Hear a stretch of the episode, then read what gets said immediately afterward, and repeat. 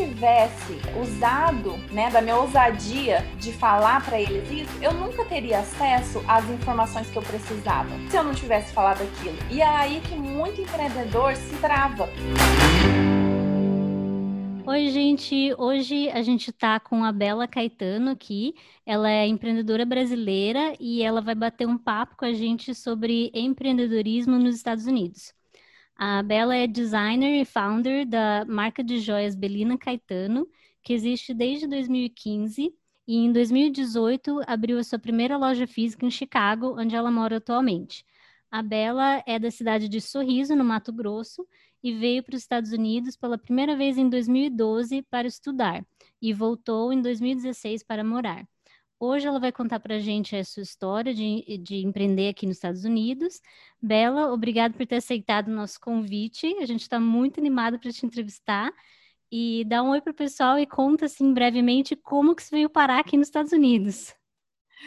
Olá, gente, tudo bom? É, então, 2015 e foi bem no, no final de 2015, praticamente 2016 já, o meu atual marido, né? Ele ele estava inclusive comigo no Brasil e ele recebeu uma proposta de trabalho aqui em Chicago para ser bombeiro e logo em seguida me pediu em casamento e a minha vida virou de ponta cabeça.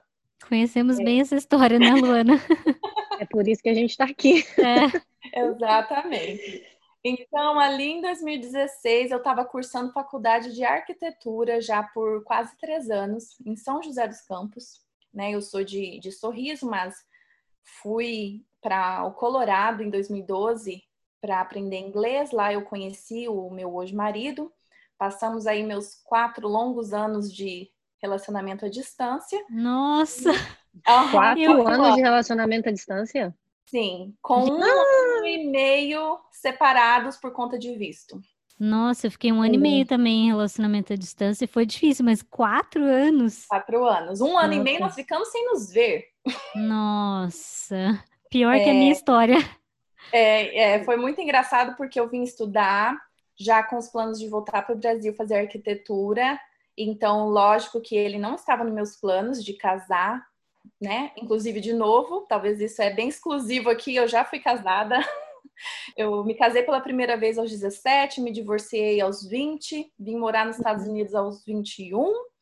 Conheci o meu hoje marido, não quis casar com ele de jeito nenhum, mas quatro anos depois, né, veio acontecer o fato. Quando eu vir, vim, né, então vamos mudar de vida, vamos mudar de vida. A arquitetura passou a não ser mais o que eu queria fazer por muitas, inúmeras razões. É questão de logística mesmo, dinheiro, eu não ia ter condições financeiras de continuar o curso aqui nos Estados Unidos. Eu sabia que aqui era onde eu ia morar, porque, né, por causa do relacionamento, e eu tive que ser muito criativa. E aí as pessoas me perguntam, Bela, quando que foi seu aha moment, né? Eu falo assim, ah, gente, quando eu não sabia o que fazer, né? Aí o aha moment vem de qualquer forma. Vem de um jeito ou de outro, né? Exatamente. Então, mais ou menos essa é a minha timeline, daí desde 2016, né? Eu venho desenvolvendo a Belina uhum. Caetano. E em 2018, como você mencionou, janeiro de 2018, ela virou uma empresa de verdade. E em junho de, daquele mesmo ano, nós conseguimos nosso primeiro pop-up na Michigan Avenue. Como que você começou a mexer com joias? Você já, tinha, já mexia com joias lá no Brasil e trouxe para cá? Como é que foi isso? Essa é uma parte bem engraçada, interessante, que inclusive, né, como a gente está falando muito aí, né, para as mulheres e as nossas vidas, né, elas têm tantos capítulos e às vezes a gente não entende alguns deles. E eu acho que isso é, é uma das maiores frustrações, principalmente, né, para para a garotada jovem aí nos seus 20 anos, né, dos 20 aos 30, tanta coisa acontece. E eu me lembro que aos 17 quando eu casei pela primeira vez, eu já queria fazer arquitetura, mas lá em Sorriso, no Mato Grosso, obviamente que não tinha arquitetura. E o meu ex-marido é, se motivou, né? Eu com a minha, minha personalidade inquieta, é, a gente abriu uma loja de roupa para mim. Então, lá nessa loja de roupa, lá em Sorriso, quando eu estava na minha loja, eu tive contato pela primeira vez com essa empresa chamada Bela Pedra. Esse nome ficou na minha cabeça.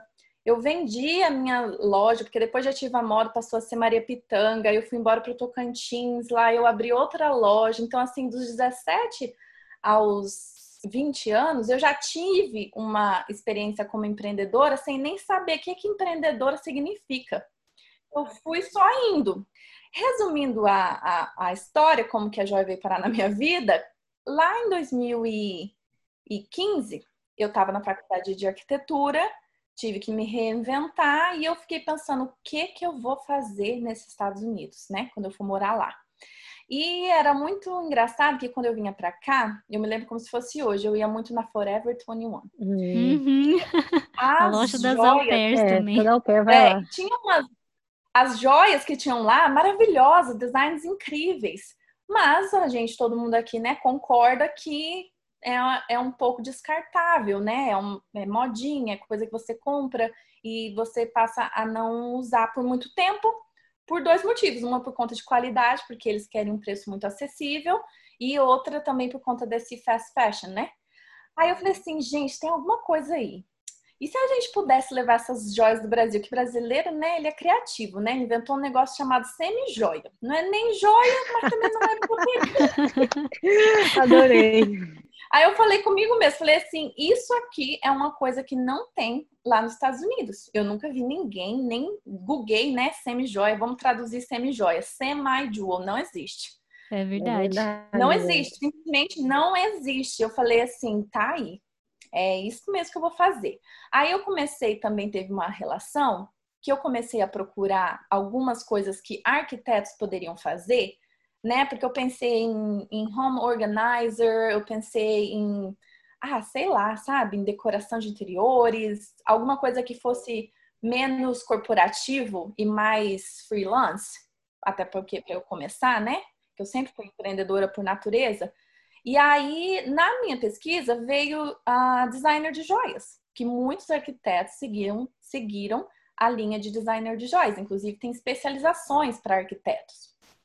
E aí, eu juntei uma coisa com a outra, juntei lá com a Bela Pedra, lembra? Lá do início. Imagina, o nome da empresa é Bela Pedra, eu nunca esqueci. Dei uma gugada bem rápido, descobri que eles estavam lá no sul do Brasil. Eu, atrevida do jeito que eu sou, peguei meu telefone, liguei lá e falei assim: então, eu tô abrindo uma empresa, uma marca nos Estados Unidos, e eu preciso saber o que, que eu faço para eu fabricar joias aí com vocês. Não, lembra, minto. Na época, eu queria comprar atacado. Falei assim: o que, que eu faço para comprar joia em atacado com vocês? Aí veio a decepção. Primeiramente, que eles não vendiam mais atacado. Na, nesses seis anos, né, a empresa cresceu muito e eles passaram a somente fazer private label. Eles fabricam para outras marcas menores. Aí que veio a ideia. Daí que eu falei assim, né, na mesma ligação, eu falei assim, não, mas realmente eu tenho uma marca. Eu, eu, já, tenho tá, uma- já existe já a existe. marca. eu tenho uma marca. Aí eles, não, ah, não, então se esse é o, o assunto, não tem problema. Eu, você poderia me mandar um e-mail me falando o que, que eu tenho que fazer? Aí vem o tal do e-mail, que eu precisava de X, Y, Z, tanto quantidade para começar a fabricar um brinco. E era bastante muito. quantidade. Era bastante, obviamente. Uhum. Aí eu falei assim, bem para eles, eu me lembro como se fosse hoje, no mesmo e-mail, eu respondi e falei que, como eu ainda estava de mudança para os Estados Unidos, que eu ia desenvolver o projeto um pouco mais e que logo retornaria, mas que era para eles deixarem meu contato lá, tudo certinho, que logo, logo eu daria, né, início à produção. Posso fazer um parênteses? Gente, essa é a verdadeira alma do empreendedor. Porque empreender é isso, não tá tudo pronto. Você tem Não. que ir tocando pra frente, entendeu? Eu escutei uma frase uma vez numa empresa que eu trabalhava, isso no Brasil ainda, que a minha coordenadora falou assim: o, o avião já tá voando e a gente ainda tá construindo o avião. E é isso aí, vamos pra frente, entendeu? Porque senão o negócio não sai do papel. Você tem que ir pegando as informações e colocando em prática o mais rápido possível, né? Da melhor forma possível. Depois vai aprimorando, né? E que é interessante quando você fala sobre isso, porque realmente, quando a gente vai empreender, a gente precisa realmente pôr o perfeccionismo de lado um pouquinho e começar. E aí, depois que a gente começa, as coisas vão melhorando, a gente vai aprendendo, a gente vai criando experiência. é bem legal saber que a sua empresa começou desse jeito. Para você ter uma noção, quando eu estava nesse telefonema, se eu não tivesse é, usado da minha, né, da minha ousadia de falar para eles isso, eu nunca teria acesso às informações que eu precisava. Porque eles nunca iriam falar para mim quais eram as quantidades, o que, que eu precisava fazer, se eu não tivesse falado aquilo. E é aí que muito empreendedor se trava, porque você não tem acesso à indústria, você não tem acesso às informações, certo? E você sempre acha que você precisa ser um expert para fazer parte da indústria. E é muito ao contrário, você se torna parte da indústria e através do seu conhecimento ali diário, você se torna um expert. Uhum. Eu não sabia nem desenhar um anel quando eu comecei essa marca. E hoje eu vou lançar o ano que vem minha segunda coleção. E tem que ter confiança também, né? Sim, exatamente depois de tudo isso, né, de tudo que você passou, é, se você pudesse falar assim, qual foi a maior dificuldade no começo? E contar um pouquinho de como foi, né, o começo. Para vocês entenderem, é, ali naquele primeiro momento onde eu vi o nicho, né, da semi-joia, por ser uma coisa que não tinha aqui, é, eu já estava certa, eu já sabia que era isso que eu ia fazer. Mas daí que vem a maioria das perguntas: como eu vou trazer essas joias até aqui? Como que eu vou produzi-las, como que eu vou achar os clientes para consumir essa joia. Então, essas eram respostas, aliás, que eu não tinha no começo, e isso nunca me travou. Eu sempre foquei na parte que eu conseguia ter respostas. Eu já sabia que eu ia precisar de clientes para eu poder ter o número suficiente de, de peças para colocar um pedido. Concorda comigo? Então, Com essa é a parte que eu tinha que fazer. A única coisa, minha tarefa ali naquele primeiro momento, em 2016, quando eu me mudei para Chicago, era arrumar os meus clientes. E aí eu pensei assim, mas como que eu começo uma marca de joia sem joia? né? Para você ter uma noção, na época eu tinha 40 mil reais, que eu já tinha sido empreendedora antes, como eu contei, e essa era a minha última reserva. E eu peguei esses 40 mil reais, que na época estava dando, né, uns, sei lá, 12 mil dólares. E eu investi metade desses 20 mil reais na minha marca, na Belina Caetano, naquele logo que vocês conhecem. E todo mundo me chamou de doida. Falou assim: como que você vai investir metade do seu capital no desenvolvimento da sua marca e os produtos? Uhum. Eu virei e falei para os camaradas que estavam me falando aquilo: falei assim, produto para quê se eu não tenho cliente? eu preciso de uma marca. É isso que eu preciso. Eu preciso de uma identidade visual. E eu realmente paguei uma empresa que a gente fez muitas sessões de brainstorming ali no início de 2016, antes de eu me mudar para cá. Então a minha marca, ela realmente, ela nasceu no Brasil, apesar de já ter nascido internacional, né? E eu investi metade do, do meu dinheiro no nome. A gente fez registro de marca. Eu criei realmente uma, uma, uma foundation, né? Uma, uma, uma fundação ali para que ela fosse então o meu, o meu alicerce. Quando eu criei o nome Belina Caetano, eu sabia que eu ia vender joias, mas como a gente não tem certeza de nada nessa vida, eu não coloquei nenhum nome que me limitasse. Foi minha intenção é vender joia, mas e se joia não der certo? E se eu ver que não dá para fazer, como que eu vou fazer? Não faz, né? Então, a meu primeira, acho que a minha primeira decisão como empreendedora bem assertiva foi achar um nome que representasse mais a minha missão do que o meu produto.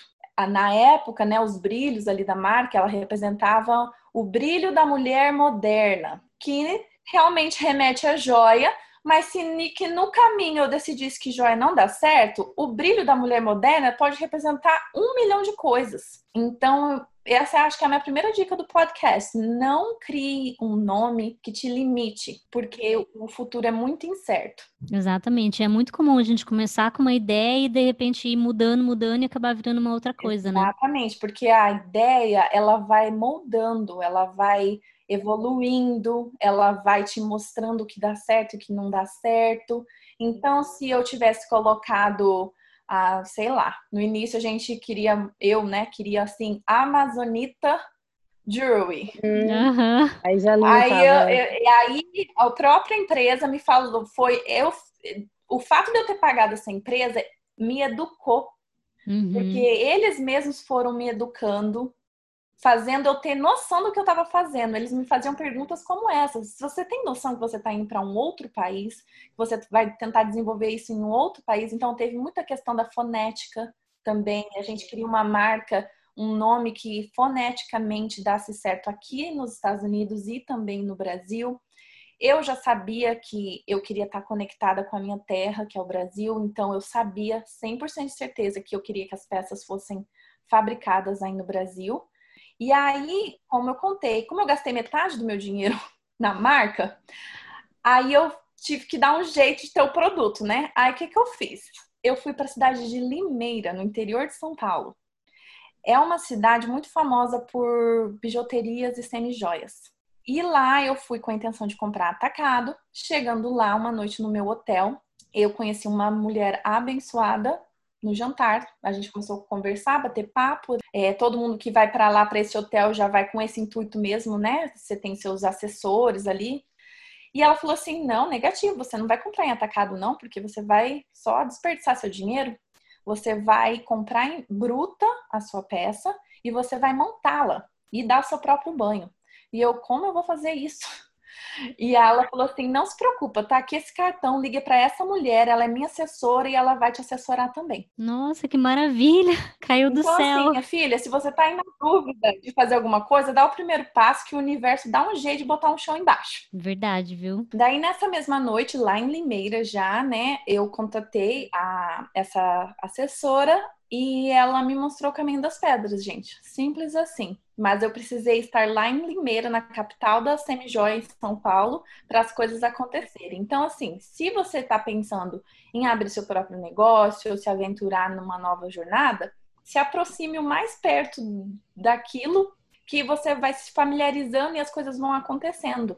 Eu acho que esse é mesmo um dos desafios, assim, que muita gente que quer empreender acaba não empreendendo por conta disso, né? Porque a pessoa quer que as coisas estejam prontas antes de lançar, uhum. quer que as coisas estejam, sabe, quer que quer um projeto é, redondinho, certinho, antes de colocar para ser vendido. E no seu caso, não. No seu caso, você criou a marca primeiro. Exatamente. Depois você foi pensar no produto, entendeu? Exatamente. Então é, é genial a, a forma como a sua história como empreendedora aconteceu. É. E as pessoas pensam muito no. ficam batendo a, a, cabeça assim no como que eu vou fazer isso, né? E nesse como, a falta de informação e o medo de não saber direito, os passos e tal, impedem várias pessoas de ir para frente, né? Então, o ideal é você pensar, conseguir ter clareza do que, que você quer fazer e ir dando os passos, né? Que as coisas vão acontecendo a experiência vai, vai te indicar o vai caminho certo. As pessoas certas até, né? Para te dar essas respostas. Eu tive mentores maravilhosos nessa minha jornada aqui, né? De quase cinco anos hoje. E como que você conseguiu esses clientes? O que, que você fez? Não, essa é uma boa pergunta.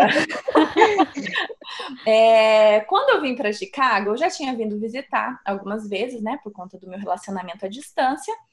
É, mas né, eu vinha correndo só ali no meu, no meu, nas minhas férias, né, da minha faculdade de arquitetura, então era um período curto, eu ficava focada no meu é, hoje marido, né, namorado na época, você só quer passar tempo com ele, então você acaba não se abrindo muito. E foi exatamente o que aconteceu. Quando eu cheguei aqui, eu não tinha ninguém praticamente. Algumas pessoas relacionadas a ele, da família dele, mas só não conhecia nenhum brasileiro. E a minha sacada foi uma coisa muito óbvia e simples. Eu simplesmente fui para para os grupos do Facebook. Eu faço eu isso tinha... também. eu já tinha uma marca, certo? Eu, bem caruda, fui lá e me apresentei e disse o que, é que eu vim aqui para Chicago para fazer. É, eu, na, na época, quando eu vim, eu já trouxe algumas peças comigo, bem pouquinho, porque literalmente eu trouxe na minha bagagem, então eu não podia trazer muitas peças, porque né, não caracterizaria que era que era comércio, eu era muito limitado, eu tinha uma peça de cada produto, um, um mix assim muito limitado, e mesmo assim isso não me privou também, né, de começar. Eu não tinha um lugar, eu estava morando na casa da minha sogra na época, porque eu tinha acabado de me mudar para cá. Eu menti para ela que essas pessoas estavam vindo na minha casa, na casa dela, inclusive, né? Não, eu conheço todas elas, são todos brasileiros, muito gente boa. Acabei de conhecer no Facebook, no Instagram, mas tá tudo certo. Então você levou um monte de estranho para casa da sua sogra, sem é, ela saber. Sem ela saber. E aí lá eu montei uma mesa coloquei as minhas peças nessa mesa, fiz bolo de fubá, que eu sei fazer muito bem, passei um cafezinho e as pessoas foram chegando. E essa foi a minha primeira jewelry party, que, que é uma festa de joia, né? Que aqui é muito famoso, né? Nos Estados Unidos, as, as home parties para vender coisa. Nesse dia, eu não só criei, comecei a criar o meu network, como vendi também nesse dia. E eu fiz as contas direitinho. Falei assim: bom, eu vendi três peças hoje, eu paguei o fubá, paguei o café e tá tudo certo. Paguei né, o produto, esse negócio vai dar certo, tem que dar. Que legal.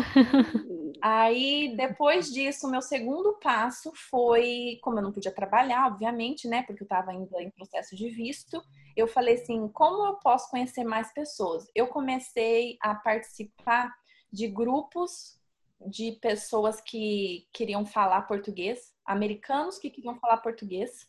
É, essa foi uma outra forma que eu encontrei de. Porque eu sabia desde o primeiro dia que eu não podia só focar na comunidade brasileira, porque eu estava criando um negócio que é único para o americano, não é único para o brasileiro. Semi-joia, a brasileiro já sabe o que, que é. E, e muitos, né, vão deixar para comprar quando vai ao Brasil e não em dólar aqui nos Estados Unidos. É, e sem então, contar que daí é o, o tamanho do mercado é muito restrito, né? Se for é, focar só no brasileiro, só né? no brasileiro. Então, essa foi uma forma. A terceira sacada foi o Festival de Cinema Brasileiro de Chicago, né? A mostra. É, eu comecei a voluntariar, logo eu me destaquei, comecei a fazer um milhão de coisas para eles, logo fui parar no uhum. board Logo, estava tomando conta de eventos, me comunicando com muita gente, inclusive dentro do consulado. E o meu network só foi aumentando, aumentando. Depois disso, eu comecei babysit, então já comecei né, a conhecer a mãe do nenê e as amigas dela. Uhum. Aí depois disso, eu dei um jeito de trabalhar em uma loja de sapato. E eu lembro como se fosse hoje, eu trabalhei três semanas e eu cheguei lá, loja de sapato, assim, meio desorganizadona, sabe? De qualquer jeito.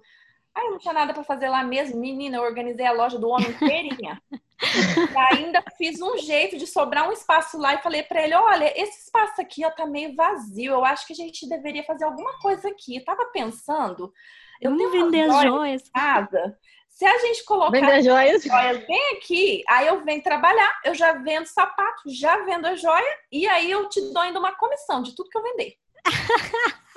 gente, ela é muito, muito empreendedora. Conheci o dono através de um amigo, que hoje é meu amigão, né? Ele é daqui de Chicago. Eu trabalhei com ele de catering. E aí logo ele me colocou para fazer as dessert, que era bem bonitinho, tinha que fazer tudo arrumadinho, né? Aí eu falei assim, não, essa uhum. aqui eu sei fazer. Carregar a bandeja eu não sei não. Isso tudo você fez é, ao mesmo tempo que você estava ainda desenvolvendo a, a, os teus produtos, descobrindo como resolver todas as questões e tal, que era porque precisava de algum dinheiro, né?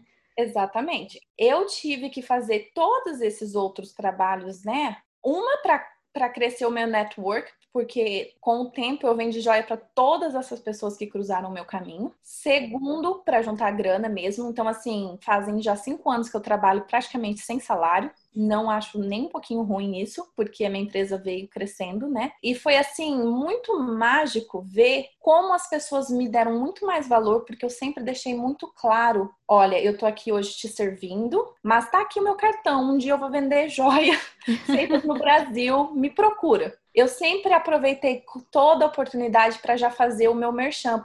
E eu sou muito, muito grata que em 2018, depois de muita luta, com documento feito, daí eu já tinha meu green card, respondendo para quem talvez tem dúvida, dá sim para se abrir uma empresa só com seu green card. É, em 2018 a gente incorporou a Belina Caetano e eu consegui pela primeira vez participar de markets, porque daí né, eu tinha um documento da minha empresa, então eu comecei a fazer street markets É, passei até por Farmers Market, menina. Fui tudo. Onde tinha gente, eu estava indo. Estava buscando os clientes, né? Exatamente. Nossa, é, eu era a doida da sacola até que foi rápido, porque em, em, janeiro de, de 2018 a gente começou a fazer as feiras e foi ali em junho que eu falei assim, porque cada feira eu achava um problema, né? Ah, meu Deus, mas porque o Wi-Fi daqui é ruim. Ah, mas porque as mesas aqui tudo descombinando, tudo feio. ah, mas por que, que esse povo não faz essas coisas assim melhor, com mais música, com mais animação, né? Cadê os drinks? Ah. Aí, depois eu botar defeito em tudo, eu falei, quer saber de uma coisa? Eu vou fazer o meu próprio, que só assim eu paro de reclamar. E aí eu comecei a procurar um lugar. Eu e a minha amiga, Beth Feliciano ela também tem uma marca de biquínis. E aí eu falei assim, amiga, vamos fazer um marketing para brasileiro, para os business brasileiros participar? Porque daí, né, as pessoas já pagam pelo marketing, a gente já tem o nosso próprio marketing e coloca a nossa própria marca. Quando nós fomos procurar o lugar, eu achei esse espaço lá na Michigan Avenue, que na época era super caro e não deu certo para o Brazilian Social, né? Mas eu fiquei assim, ah, não dá certo para esse projeto, mas e se eu viesse para cá por um mês, porque eles estavam fazendo pop-ups? Eu podia alugar a sala a partir de duas semanas. Eu lembro na época o valor do aluguel dessa sala era na época acho que 3.500 dólares por um mês. Eu tinha acho que uns 5 mil dólares salvos na minha conta de babysit, de loja de sapato, de catering, de tudo que você imaginar, dos meus markets. E eu resolvi dar aquele passo de fé que o empreendedor tem que dar. Uhum. Mais um, né? Mais não é só um. o primeiro, não, mais um. E aí eu falei assim: bom, no máximo que vai acontecer é eu ficar quebrado de novo no zero, mas eu vou poder falar pro resto da minha vida que eu tive um pop-up na Michigan Avenue. então, vamos fazer sim. E tem que testar, né? Tem. Meu marido achou que eu, que eu era maluca, mas me apoiou como sempre. Eu fui para lá, abrimos com, com 1.500 dólares que tinha sobrado, eu comprei algumas, alguns móveis no Salvation Army. Eu levei o sofá da minha casa, levei o tapete da minha casa, levei as plantas da minha casa, levei foto da minha casa, tudo da minha casa. Meu marido falou assim: e a gente vai morar com o quê mesmo? Eu falei assim: não se preocupa, daqui um mês isso tudo tá voltando de volta. Gente, acabou que nesse um mês a gente fez dinheiro para pagar mais dois meses.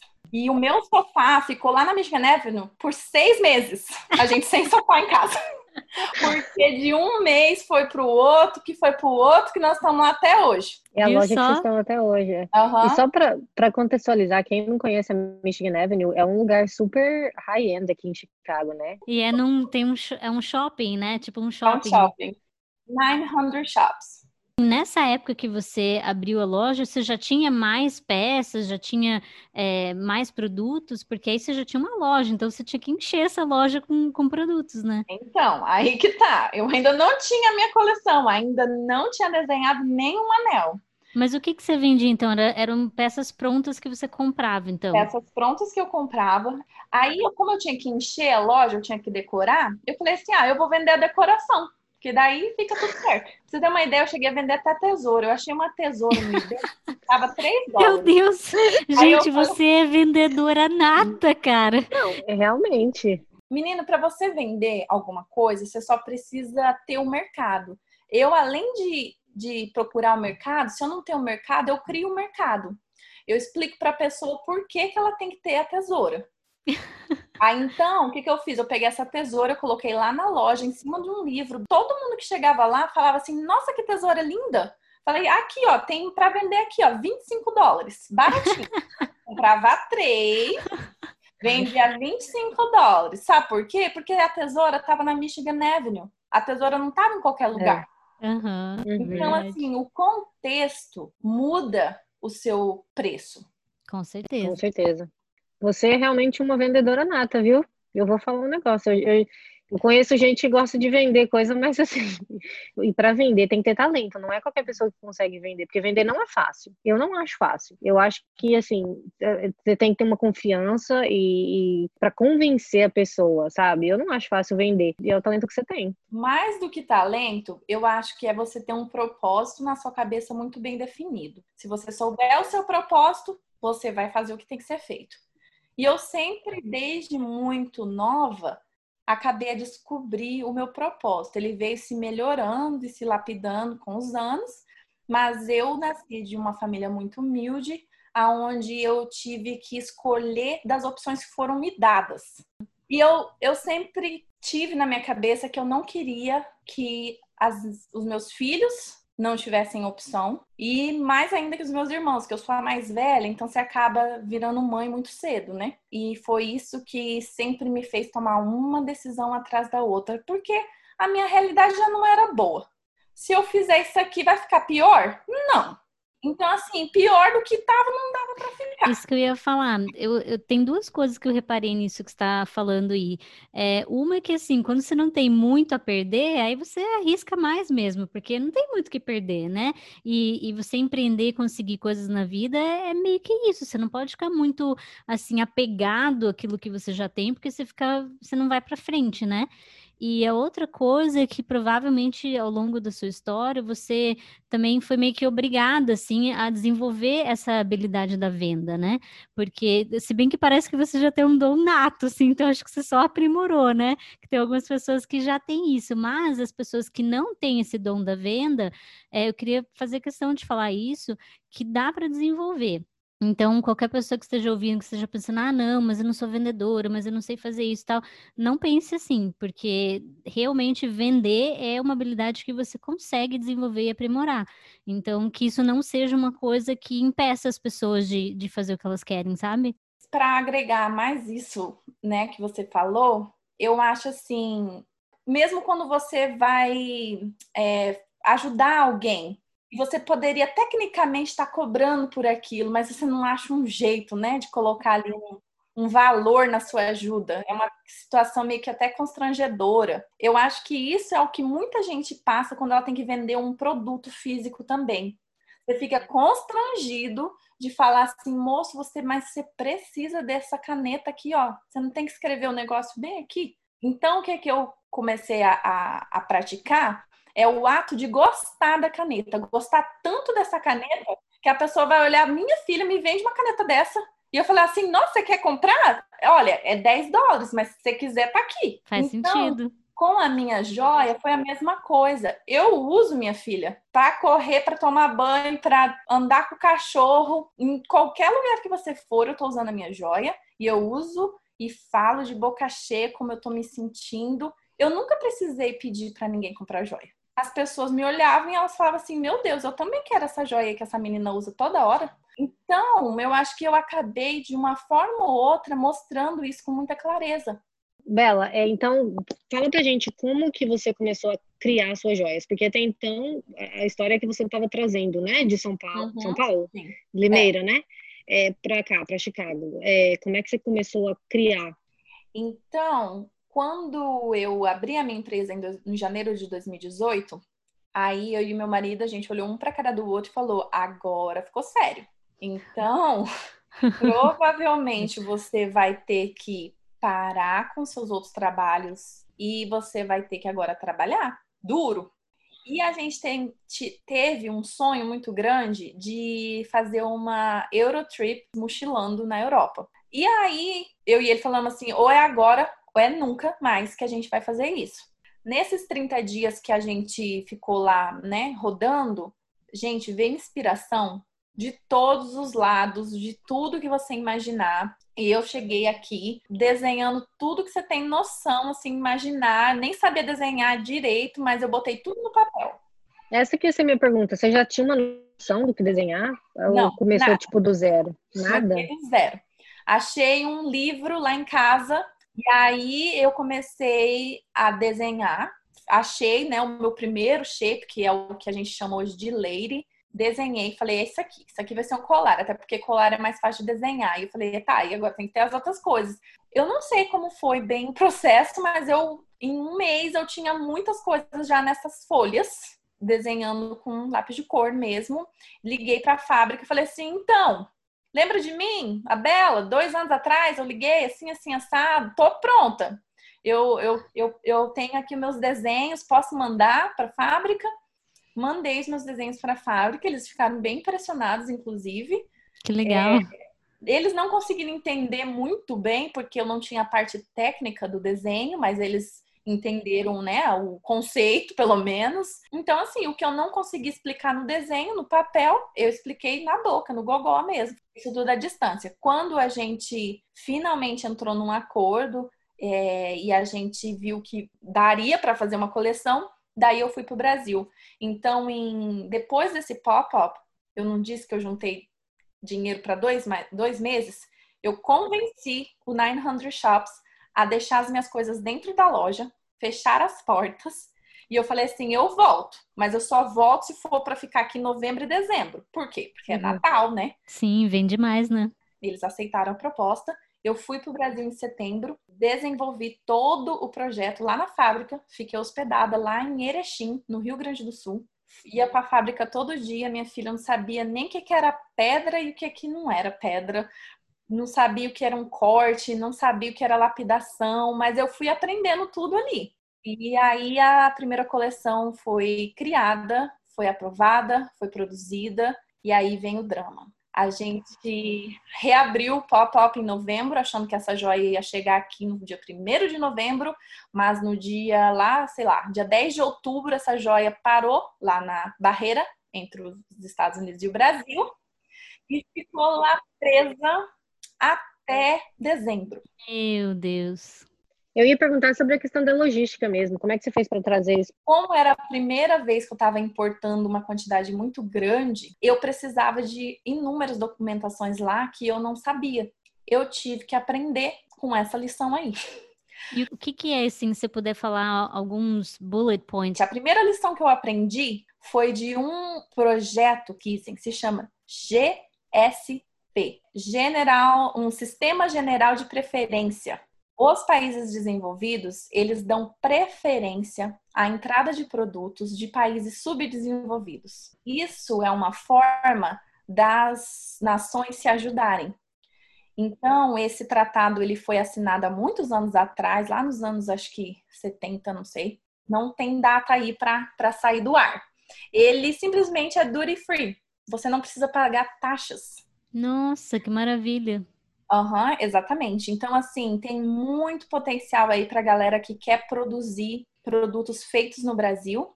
Mas e tem alguma restrição, alguma coisa assim, ah, para poder é, aplicar para isso, você tem que ter no mínimo uma quantidade de peças ou Não, alguma coisa você assim? Você tem que ter uma empresa. Como eu já tinha empresa, eu consegui aplicar. Então você teve que só preencher esse. Era GSP que você falou? GSP. Uhum. Você Exatamente. teve que preencher isso, mandar e aí já liberou. Porque lá na fronteira eles não tinham nenhum dado, porque né, eu nunca tinha importado nada. Então, a minha empresa ela precisa estar presente num banco de dados. Ah, entendi. Eu fiz o meu processo pela FedEx, então a FedEx que entrou em contato comigo e fez toda a parte de logística. Então, assim, até recomendo, sim, com certeza. Existem dois meios de importar produtos hoje do Brasil e eu acho assim é muito válido olhar os dois porque o primeiro, que é o Exporta Fácil, ele é bem descomplicado. Ele é um formulário que você faz lá no Brasil mesmo. Você acha a pessoa que vai fazer né, o seu produto, e aí você mesmo pode orientar ela aí no correio mais próximo e falar assim para a pessoa: eu preciso do formulário do Exporta Fácil. Todo mundo sabe. Simples, o que ele precisa de você, né? O artesão ou o produtor que estiver lá no Brasil, ele só precisa desse seu EIN, que é o seu documento de empresa daqui, para botar no formulário. Seu endereço, um telefone para contato aqui nos Estados Unidos, sem nenhum tipo de imposto, porque pelo Exporta Fácil, ainda é micro e micro não é taxado. Então, daí quando eu comecei, né, a aumentar a escala, aí daí é diferente, porque daí é taxado. Mas, como eu te disse, porém, se você fizer a documentação necessária do GSP, você paga a taxa pela empresa que está fazendo a exportação, que pode ser ou a DHL ou a FedEx, que hoje é essas duas que eu conheço. Eu uso a FedEx, nunca me deu trabalho nenhum. A FedEx mesmo faz todo o processo, você só manda todos os documentos que precisa. O GSP, ele é uma uma parte depois do processo de, de exportação. Mas é essencial que na hora que tá, a exportação esteja sendo feita, que você já sinalize que você tem interesse em aplicar. Porque daí você torna o processo um pouco mais simplificado. No início, nós não sabíamos disso e a gente pagou o imposto para depois eles estornarem. E é um caminho um pouco mais complicado. Dá certo também. Caso você já exportou sem saber do GSP, você ainda assim consegue, né, retroativo, recuperar esse dinheiro desse imposto. Então, o processo, na verdade, começa com a empresa lá no Brasil. Lá no Brasil. Fazendo o processo deles de exportação, e aí entra o seu contato como importadora. E eles lá no Brasil mandam para quem esse processo, esses produtos? Olha, essa parte eu não sei muito, porque é o back-end de lá, né? Entendi. Então, eu não tenho muito conhecimento nessa área, mas é aí que entra a parte da Apex Brasil. Uhum. Se você entrar no site hoje da Apex e achar a Apex mais próxima de você, você pode ir na Apex e pedir várias informações. De como que funciona a parte do Brasil, né? Exatamente. Eu dei muita sorte que essa empresa, ela já fazia exportação. A minha empresa, né, que hoje faz as minhas joias, então eles já tinham conhecimento nisso, eu não precisei me preocupar. Então é importante também, na hora de você escolher o seu fornecedor, perguntar se já fizeram exportação em algum momento, já tem conhecimento. Caso não ter, é bom você saber aonde eles vão para ter informação. Lembra os meus artesãos? Eu pude mandar ele para o Sebrae. Geralmente, quando é uma empresa maior, você dirige elas para a Apex. E a Apex, ela vai te dar toda a parte, né, de, de te dizer mesmo, né, o passo a passo. Inclusive, a Apex, ela tem um banco de dados de empresas no Brasil que já estão aptas a exportar. Então, eu acho que a minha recomendação aqui é, quando você definir o seu produto, manda um e-mail para a Apex e fala: "Eu quero importar para os Estados Unidos sapato. Você tem alguma empresa de sapato cadastrada no seu banco de dados que você poderia recomendar?" E a Apex tenho certeza que vai é, mandar de volta né, essa informação. Quem quiser saber mais sobre importação e exportação, a Apex ela tem vários programas educativos. Então eu acho que esse seria o primeiro caminho, se informar lá que realmente são informações de, de confiança. E só para falar que a Apex, né, caso as pessoas não conheçam, é a PEX, né? Exatamente. E a Belina Caetano não é só uma marca, uma loja, né? É, é um ambiente brasileiro mesmo, né? Você tem pão de queijo, você oferece café, é, tem música brasileira tocando e você faz eventos lá também, né? Então conta pra Sim. gente um pouquinho dessa tua ideia de, de criar assim essa, essa, esse ambiente. Lembra quando eu estava falando do propósito e que ele não necessariamente precisa estar tá definidinho ali no primeiro uhum, momento? Sim. No início, eu já sabia que eu queria estar conectada com a minha terra, eu sabia que eu queria né, fazer o possível para estar próximo da minha família, ali dos meus irmãos, e obviamente que se eu fizesse um negócio com o Brasil seria mais fácil, né? Eu, eu ia viabilizar mais as minhas idas ao Brasil. E isso foi o primeiro intuito do meu propósito. E em algum momento aí da minha trajetória, eu me vi não mais apenas vendendo joias. Eu me vi criando emprego no Brasil. E daí que realmente, aos 28 anos, quase 29 anos de idade, eu fui descobrir o meu verdadeiro propósito. Eu não saí lá de sorriso no Mato Grosso para vir parar aqui nos Estados Unidos para nada. Uhum. Eu fiz todo esse caminho porque alguém, em algum momento, teria que tomar a frente na tarefa de fazer o Made in Brazil famoso. Eu fiquei assustada de um tanto, de um jeito, quando eu descobri isso, que eu inclusive criei a minha frase que todo mundo conhece, que é não tenha medo de si mesma, seja graciosamente ousada, porque é uhum. isso que eu tive que ser. E desde o momento que eu aceitei o desafio, aí sim as coisas começaram a acontecer para mim. Então, eu eliminei todos os produtos que eu falei lá no começo, que eu vendia as, pe as peças, né? Vintage, peças antigas. Eu eliminei tudo e só fiquei com produtos que foram feitos no Brasil. E aí foi criado meu primeiro pilar de marca. Os meus produtos têm que ser feitos no Brasil, porque a minha principal missão, meu principal propósito é criar empregos no Brasil. E aí eu descobri que também seria muito ambicioso da minha parte achar que eu ia fazer isso sozinha. E aí que eu comecei a abrir um pouco mais a minha visão de negócio e vi que além de empreender para mim, eu ia ter que começar a educar outras pessoas a empreender no Brasil. E foi aí que eu comecei a cada vez mais me educar com a Apex, me educar. Para você ter uma ideia, eu fiz uma reunião lá na Paulista com o Vinícius, que ele é hoje o, o diretor da Apex. Eu literalmente fui até a Paulista bater na porta do escritório dele e eu consegui uma reunião com ele e eu falei, Vinícius, é o seguinte, eu tenho esse sonho, é isso que eu quero fazer e eu preciso de ajuda. E ele me deixou assim muito encorajada, inclusive, de que se eu viesse aqui para os Estados Unidos de volta e colocasse meus dois pés no chão e falasse, não, agora o que eu vou advocar, né? O que eu vou fazer é o produto Made in Brazil. Quero que ele seja famoso. Eles iriam me ajudar. E agora, daqui a pouco, a hora que eu for lá bater na porta dele de novo, ele não vai nem acreditar no que eu fiz. Então, mas conta o que você fez lá na loja. É, eu eliminei todos os produtos né, que não eram feitos no Brasil e reformei a loja toda. E a gente colocou papel de parede tropical nas paredes todas, compramos todos os móveis inspirados na bossa nova, colocamos um sistema de música para sempre estar tocando música brasileira. É, fizemos aí né, a quarta mineira, que é famosa, que é na última quarta-feira do mês, sempre tem pão de queijo, tem café, é, tem lá uma cachaçinha para a gente tomar, tem tudo que você possa Legal. imaginar da cultura brasileira. Virou um oásis brasileiro, como inclusive uma publicação aqui de Chicago citaram a Melina Caetano como um oásis brasileiro na Michigan Avenue. Legal. Viu só? Porque não é só uma loja, né? Você criou um espaço, um ambiente de convivência, de confraternização, de, é, de, de, coisas brasileiras mesmo, né? Quem não é brasileiro e, e vai lá tem essa experiência como se estivesse no Brasil mesmo, né?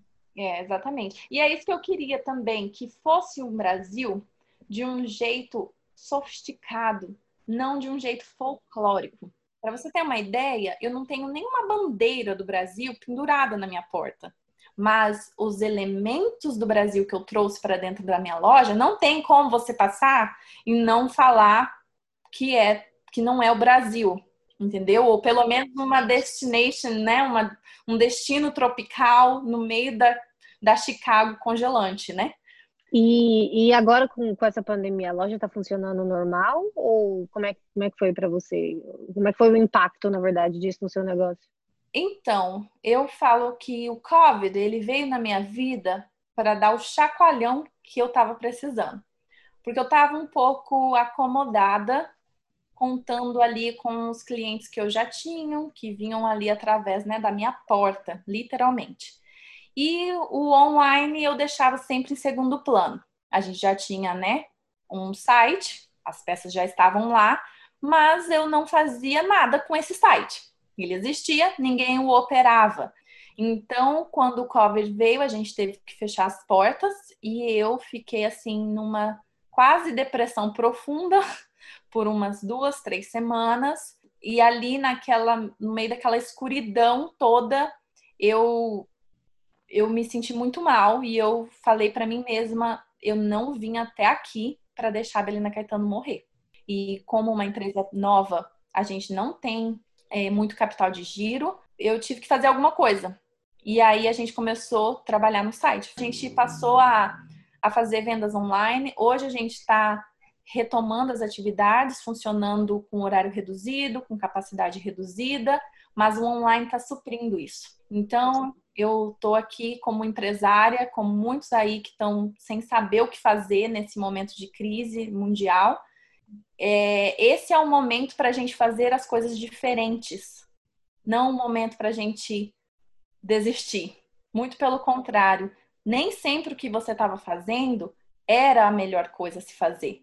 Porque hoje Acredite ou não, as minhas vendas estão aumentando durante o COVID. Então, eu estava ali na, no meu conforto, fazendo por onde estava indo, estava crescendo e não estava olhando a oportunidade que estava ali na minha frente, que era o mundo virtual.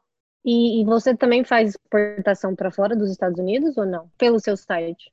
A gente faz venda internacional. Não tem muitas vendas agora, porque o nosso marketing ele não abrange nem é voltado, né, ao cenário internacional, porque quando você tem um, um, um budget reduzido, é melhor você focar em áreas menores para você otimizar a, a marca. Até porque a gente hoje, os nossos dólares contam muito mais para fazer as pessoas saberem da Belina Caetano do que para a gente vender muitos produtos. A gente foca mais no, no customer acquisition para longo termo, que é o, o, o, a captação do cliente, mas é o cliente, não é o consumidor, porque tem duas diferenças. Tem empresas que são muito orientadas pelo consumidor. Quanto mais consumidor, melhor. A minha marca, quando ela tem um, um plano de negócio a muito longo prazo, que é o meu projeto de vida, eu foco muito mais em achar os meus clientes, que são pessoas que vão estar ali mais em contato com a marca, do que no consumidor. É um cliente mais é, fidelizado, né? Isso, fidelizado. Agora, para a gente buscar né, um encerramento aqui da nossa conversa. É, Bela, a gente está a gente tá querendo fazer essa pergunta para todo mundo que a gente entrevistar. Uma forma da gente né, conectar com as pessoas, entender um pouquinho da percepção delas também em relação à, à vida de imigrante. É, então, para você, qual é a melhor e a pior coisa de morar nos Estados Unidos? Uau! Pegou de surpresa. Isso, né?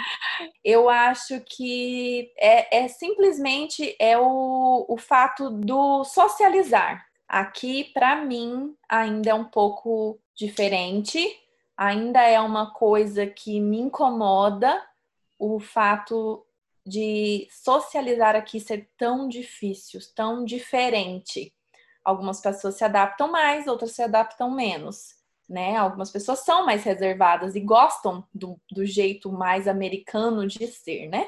Então, assim, é óbvio que eu já me adaptei, eu já resolvi essa parte. Então, assim, eu, eu achei a minha tribo, né? Eu achei a minha turma, já achei os lugares que eu frequento. Então, foi melhorando com o tempo, mas realmente não é uma coisa tão comum como no Brasil. Você passa na porta da casa da pessoa, ela nunca te viu antes, ela fala: Minha filha, entra aqui, vamos tomar um café. Então, isso não tem aqui. E acho que nunca vai ser assim aqui.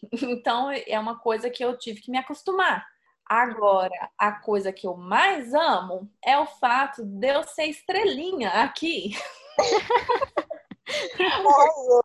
Porque o que eu mais amo é o fato de eu poder falar que eu sou brasileira e sempre vir aquele uau depois é. que eu me apresento, sabe? Isso para um empreendedor já é uma ótima deixa, porque depois desse uau vem um monte de pergunta. O fato de eu ser brasileira aqui me dá muita vantagem, a gente é muito exótico, a gente é muito diferente. E isso chama a atenção das pessoas. Então, eu sou muito feliz aqui pelo fato de eu ser bem vista. E acreditem ou não, o brasileiro, pelo menos da minha experiência, aqui é muito valorizado. Todo é. mundo acha que brasileiro é gente boa. É, então, assim, para mim, essa é. É o pior e é o melhor, eles estão ali bem juntinho um com o outro. E aí, para a gente encerrar, Bela, é, conta para a gente como que as pessoas podem comprar as suas joias, como que elas podem chegar na tua loja, quais são os, as formas de comunicação, se você quiser também é, falar qual que é o teu, teu Instagram para todo mundo seguir. Então, quem está aqui em Chicago, né, fica o endereço que é ali na, na Avenida Michigan, no 900 Norte, né, 900 North Michigan Avenue. Instagram é Belina Caetano, Belina com dois L's, Caetano igual Caetano Veloso. Pode me mandar um DM, eu tô sempre lá na minha conta respondendo tudo e todo mundo, é eu mesmo que, que cuido. Então, assim, não se sinta tão distante de mim que eu tô a uma mensagenzinha de você. Ou tem o meu Instagram pessoal, que é Belina Lady. Online é belinacaetano.com. É, o nosso site está de verdade agora um site de e-commerce E se você ficou curioso o porquê que eu casei aos 17 anos, o porquê que eu vim para os Estados Unidos aos 20, me divorciei, não olhei para trás antes de vir, por que, casei de novo com um bombeiro de Chicago, por que, que eu moro aqui, tintim por tintim, eu acabei de escrever um livro juntamente com outras 13 mulheres empreendedoras aqui de Chicago. O livro é em inglês, mas são mulheres de toda parte do mundo, algumas imigrantes como eu, cada uma com sua jornada, todas nós contando nossas histórias. O nome do livro se chama A Purpose Driven Women. Já estará disponível no Amazon no dia 26 de agosto e já tem pré-venda do, dos 100 primeiros livros autografados lá no meu Instagram. Tem o um link no meu do Belina Lady. E quem sabe, né, se o COVID nos permitir, a gente vai fazer alguns book signing e os 100 primeiros uh, que comprarem o livro serão os primeiros convidados. Maravilha. Queria te agradecer mesmo. Foi uma conversa muito legal. Eu aprendi demais. Eu vou começar a usar brincos e colares todos os dias. Se eu já tenho uma cliente, eu vou lá na loja, vou comer pão de queijo na quarta-feira. Quarta vou na quarta-feira porque tem pão de queijo e café. Isso. E para você que, né, tá agora nessa época de pandemia e quer um um ambiente um pouco mais seguro, lá no site você consegue marcar um private appointment, só você e eu. Ah, que legal! Essa foi uma das novas implementações que a gente fez. Maravilha! Mas olha, foi muito inspirador, então super obrigada mesmo. É, imagina, obrigada eu. Quem quiser entrar em contato com a gente, pode ser por Instagram o meu é Vivi Caulfield e Caulfield é C-A-U-F-I-E-L-D. E o meu é Teles Luana, então é, é, é T-E-L-E-S, Teles Luana, normal. Até o próximo episódio. Beijo, tchau. Beijo, tchau. Tchau, galera.